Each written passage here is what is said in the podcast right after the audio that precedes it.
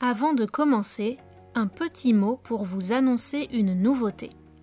Si vous aimez ce podcast et voulez m'aider à continuer, vous pouvez montrer votre soutien en rejoignant la communauté Patreon sur patreon.com slash cathyintro. p-a-t-r-e-o-n.com slash c-a-t-h-y-i-n-t-r-o. Je partage encore plus de contenus variés et des activités pour vous aider à pratiquer et progresser en français. La transcription de ce podcast est disponible sur mon site.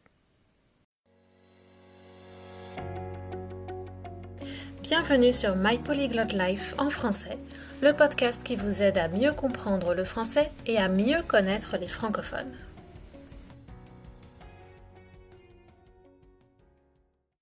Bonjour, j'avais envie de proposer un épisode sur une question un peu insolite pour terminer l'année et la saison 1 de My Polyglot Life en français. Attention, si vous avez des enfants en bas âge qui comprennent le français à côté de vous, vous devriez mettre des écouteurs pour qu'ils n'entendent pas ce qui va suivre. C'est une argumentation sur la question faut-il laisser les enfants croire au Père Noël? Tout d'abord, je soulignerai les raisons qui peuvent nous pousser à être contre le fait de laisser les enfants croire au Père Noël, puis pourquoi je pense qu'il est en fait nécessaire de croire au Père Noël, et pour terminer, je voudrais souligner que s'il est incontournable de croire au Père Noël, on doit en faire un usage raisonné.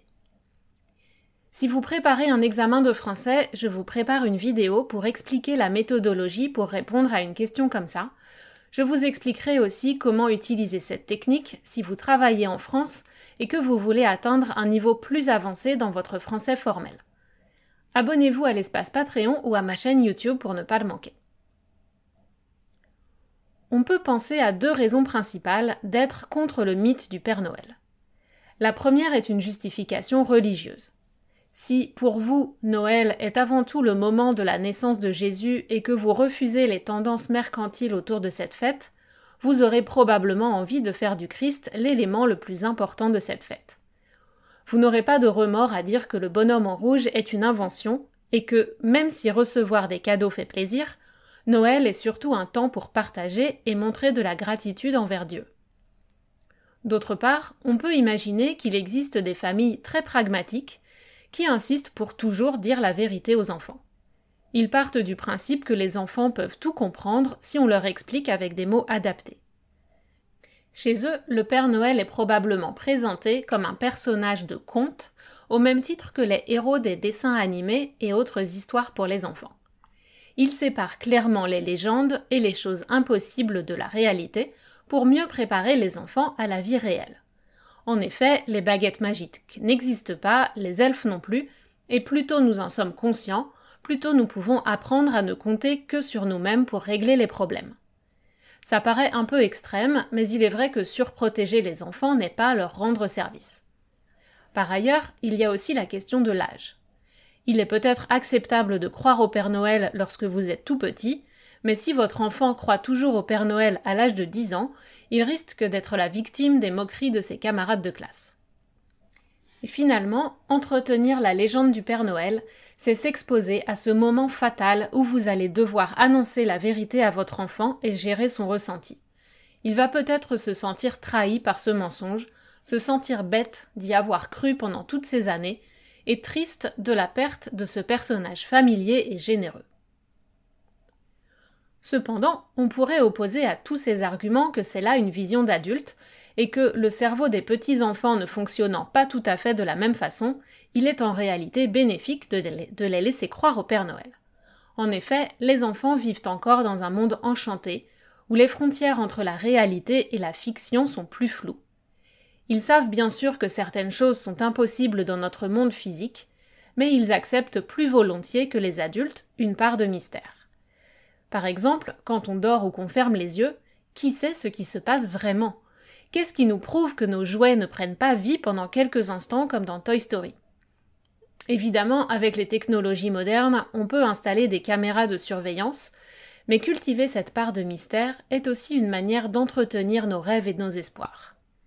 Connaissez-vous la citation de Mark Twain qui donne en français Ils ne savaient pas que c'était impossible, alors ils l'ont fait. Cultiver notre imagination dès l'enfance peut nous aider à sortir des sentiers battus. C'est la traduction en français de Think Outside the Box. Et trouver de l'inspiration dans tout ce qui nous entoure. D'autant plus que dans la langue française, on transmet assez rapidement aux enfants une manière de séparer la réalité de la fiction. En effet, grâce à la conjugaison au conditionnel, les histoires d'enfants sont inscrites dans un contexte hypothétique. La base de l'histoire est posée au conditionnel. On dirait que tu serais le professeur et moi je serais l'élève. Même si on continue de jouer en utilisant le présent, on a marqué la séparation. Concernant le Père Noël, comme il est réel, bien sûr, on n'utilise pas le conditionnel quand on en parle aux enfants. Le Père Noël habite en Laponie, il est venu apporter les cadeaux pendant la nuit, etc. L'existence du Père Noël permet de partager des moments de complicité en famille, par exemple pour écrire la lettre. Ces moments complices aident à renforcer les liens entre les adultes et les enfants.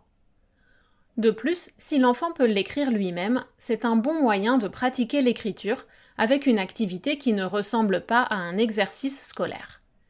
Même lorsque les enfants grandissent et qu'ils apprennent que le Père Noël n'existe pas, on constate que pendant quelques années, une part d'eux-mêmes aimerait continuer à y croire. En somme, les légendes comme le Père Noël et tout ce qui engage l'imagination de l'enfant correspondent peut-être à un besoin de la pensée humaine. Si c'est le cas, on n'a en fait pas d'autre choix que d'entretenir le mythe du Père Noël pour suivre les étapes du développement intellectuel de l'enfant, et il ne faut pas s'inquiéter de ce mensonge entre guillemets. Et ce, d'autant plus qu'il est basé sur des valeurs positives de partage et de gratitude. Finalement, on rejoint ici l'argument avancé par les familles très religieuses qui donnent plus d'importance à Jésus qu'au Père Noël. Je ne me prononcerai pas sur ma croyance personnelle quant à l'existence d'un Dieu, quel que soit le nom qu'on lui donne, mais je voudrais simplement souligner le fait que les humains ont montré depuis la nuit des temps leur besoin de croire en quelque chose qui dépasse l'humanité. Alors pourquoi pas laisser les enfants croire au Père Noël? Mais bien sûr, il faut s'assurer que cela fasse partie d'un processus d'éducation positive. Tout d'abord, de nombreuses familles croyantes prouvent qu'il est tout à fait possible de concilier la religion et le Père Noël. En effet, Jésus n'est pas là pour apporter des cadeaux, mais un certain esprit de Noël et des valeurs qui transcendent les possessions matérielles. Donc les deux sont tout à fait compatibles. Pour qu'il en soit ainsi, on doit toutefois écarter l'utilisation de menaces telles que Attention, hein, si t'es pas sage, le Père Noël ne t'apportera pas de cadeaux. Bon, personne n'est parfait et c'est une phrase qui permet parfois d'obtenir le résultat souhaité et que l'enfant arrête ses bêtises. Donc je ne veux pas vous jeter la pierre si ça vous est arrivé de le dire. Il faut juste être conscient des limites de la menace.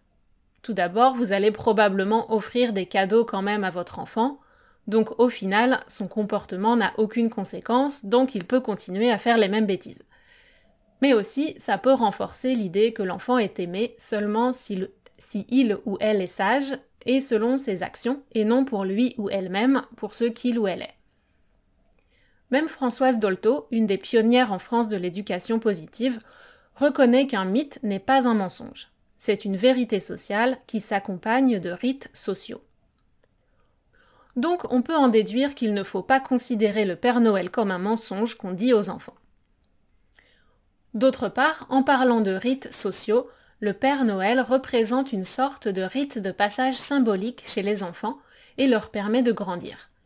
Je vous ai parlé tout à l'heure du fait de devoir gérer le moment où il faut annoncer ou confirmer la vérité à l'enfant, que le Père Noël n'existe pas, mais c'est aussi un moment clé pour les bambins qui, d'un coup, deviennent des grands. Quand on est petit, on a souvent envie de grandir plus vite pour ne plus être considéré comme un bébé.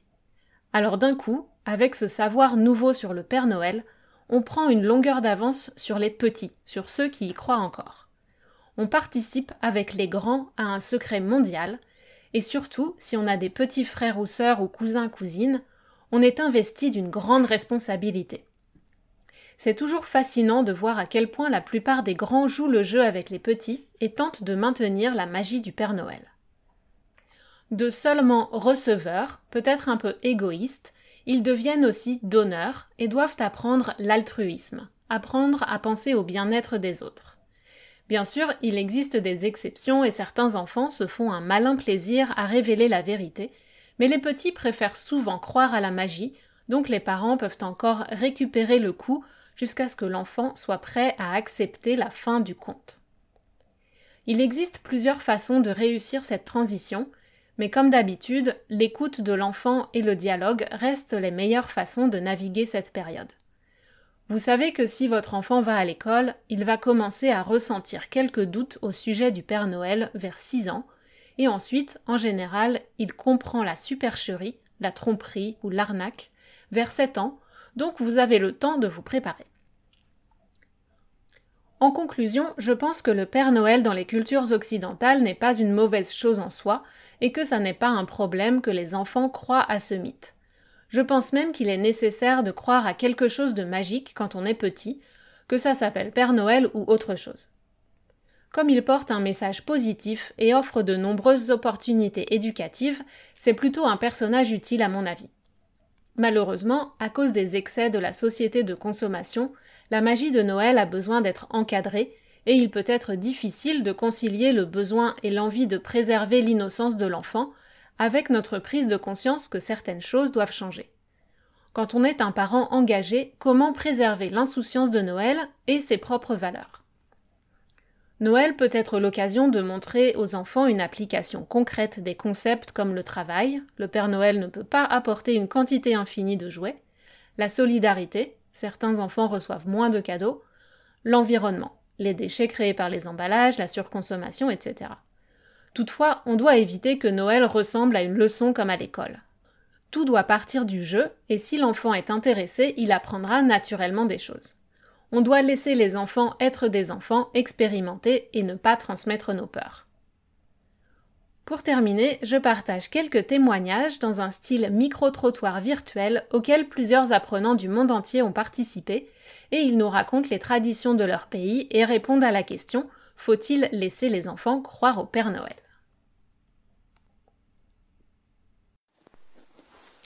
Alors oui, euh, Père Noël existe dans mon pays. Je suis originaire de Roumanie, donc euh, on a le Père Noël et puis aussi le Saint Nicolas qui arrive le soir du 6 décembre et il amène surtout de la nourriture. Donc je me rappelle quand j'étais petite, je nettoyais mes bottes et tous les années, le 6 décembre, je les laissais à la porte et puis, euh, ma mère m'appelait pour, pour me dire que le, le Saint-Nicolas est passé. Et il amenait surtout des oranges. Je, je, ne sais toujours pas pourquoi surtout des oranges, mais voilà. Et des oranges et du chocolat. Et puis, deuxième question. Oui, je trouve qu'il faut laisser les enfants croire au Père Noël.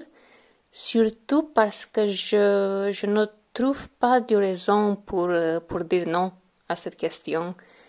Euh, je trouve qu'il n'y a rien de mal à croire en un petit peu de magie, surtout quand on est très jeune.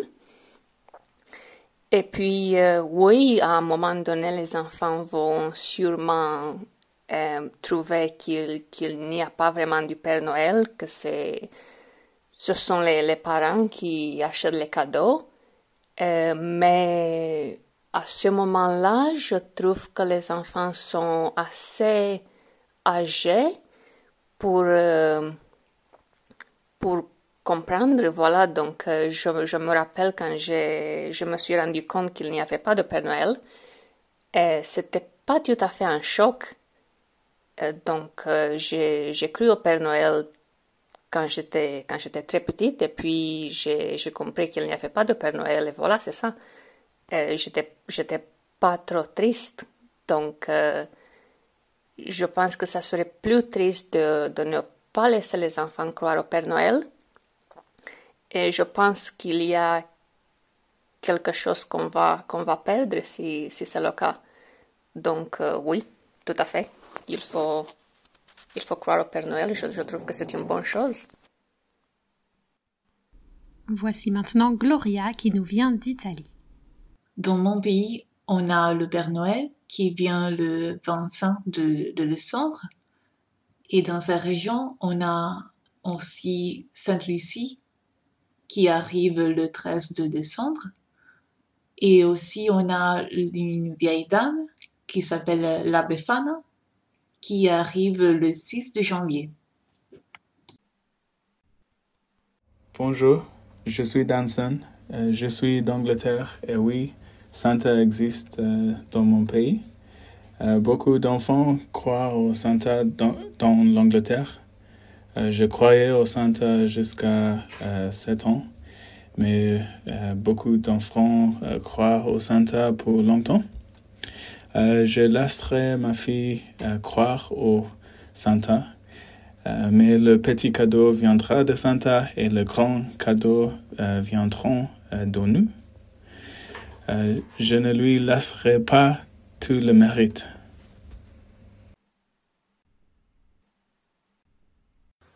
Salut Cathy, je m'appelle Fadila, je viens d'Afrique du Sud et je pense que oui, on doit laisser les enfants croire au Père Noël et les autres comme la petite souris parce que cela rend les choses simples, magiques pour eux et les rend curieux et inspire l'imagination.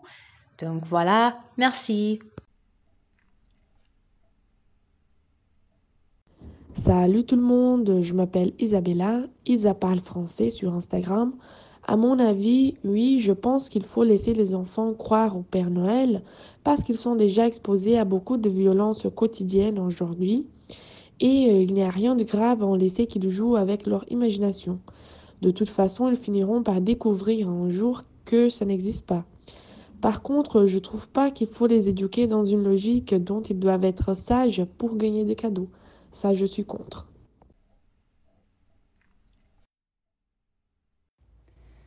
Alors moi, personnellement, je n'y vois aucun mal à ce que les enfants croient au Père Noël ou à la petite souris et à ce que les parents créent des rites autour, comme euh, cacher la dent sous l'oreiller pour avoir un petit cadeau le lendemain, ou écrire des lettres au Père Noël. Tout ça, ça fait partie euh, de la magie de l'enfance. Et puis ça dure pas toujours, hein, parce que un beau jour, l'enfant il va bien finir par se douter que que le Père Noël c'est pas une créature magique, mais que euh, c'est peut-être le voisin d'à côté ou je sais pas le grand-père ou et puis voilà à ce moment-là, euh, quand les parents voient que l'enfant a tout compris, euh, plus la peine d'insister. C'est un signe qu'il a grandi, qu'il faut passer à autre chose. J'espère que cet épisode bonus vous a plu et que vous allez passer de bonnes fêtes de fin d'année et on se retrouve au mois de janvier pour une nouvelle saison de My Polyglot Life en français. Et merci à Adina, Danson, Gloria, Fadila, Isabella et Olia pour leur participation. Voilà, si vous aimez ce podcast, n'oubliez pas de vous abonner et d'en parler autour de vous, et je vous dis à très bientôt sur My Polyglot Life en français.